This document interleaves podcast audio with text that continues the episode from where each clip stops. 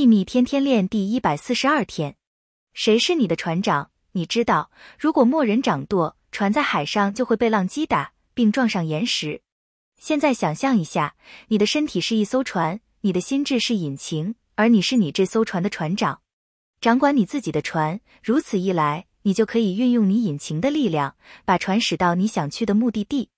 愿喜悦与你同在，朗达·拜恩。